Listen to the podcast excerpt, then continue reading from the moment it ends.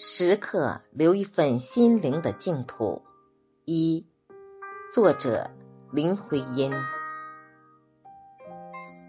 放了假，春初的日子松弛下来，将五味午时后的阳光橙黄的一片，由窗棂横进到室内，晶莹的四处射。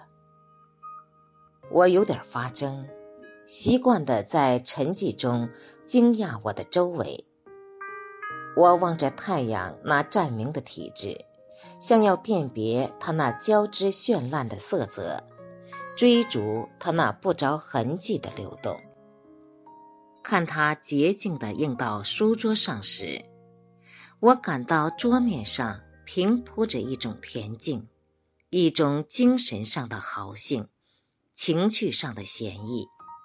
即或所谓窗明几净，那里默守着神秘的期待，漾开诗的气氛。那种静，在静里似可听到那一处称从的泉流，和这仿佛是断续的琴声，低诉着一个幽读者自娱的音调。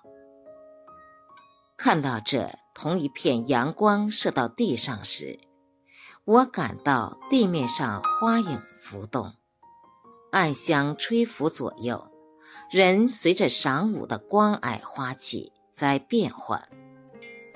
那种动，柔谐婉转，有如无声音乐，令人悠然轻快，不自觉地脱落伤愁。至多。